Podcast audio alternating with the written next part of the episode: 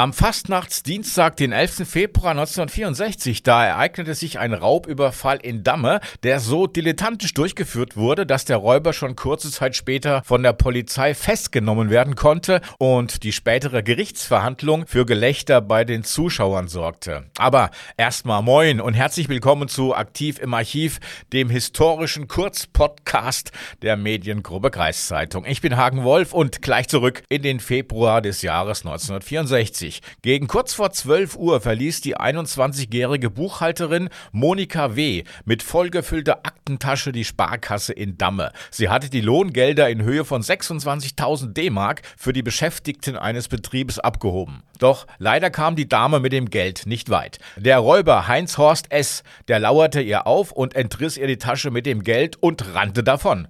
Beobachtet wurde das Verbrechen von der 39-jährigen Hausfrau Marga R. Die sprang aus ihrem Küchenfenster und lief dem Räuber hinterher. Zu ihrer großen Überraschung lief sie auch schneller als der Räuber, doch kurz bevor sie ihn einholen konnte, hüpfte der in einen knallroten VW und brauste davon.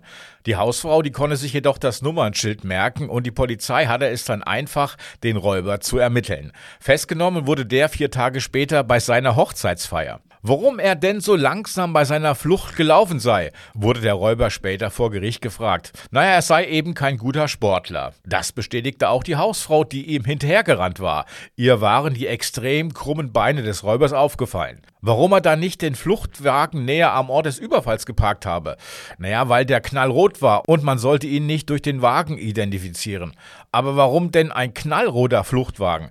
Ja, das sei sein einziger Wagen gewesen und ein vorgezogenes Hochzeitsgeschenk seines Schwiegervaters. Nun meldete sich auch der Schwiegervater, der als Zuschauer im Gerichtssaal saß, zu Wort. Das Geschenk, das könne er vergessen und die Ehe auch, die sei nämlich nichtig. Also die Ehe, die sei schon rechtens, weil die Verhaftung erst nach der standesamtlichen Trauung stattgefunden habe, warf der Richter ein.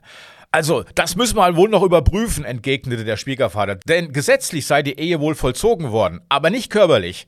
Nun, so der Angeklagte, also im Grunde genommen sei die Ehe schon körperlich schon vor der Ehe vollzogen worden und das auch mehrere Mal, also so genau habe er nicht mitgezählt. Der Schwiegervater, der musste daraufhin den Gerichtssaal wegen diverser Schimpfwörter und Gewaltandrohungen verlassen. Der Angeklagte, der wurde zu vier Jahren Gefängnis verurteilt und ob er nach seiner Entlassung noch ein Und oder eine Frau gehabt hatte, das ließ sich leider nicht überprüfen.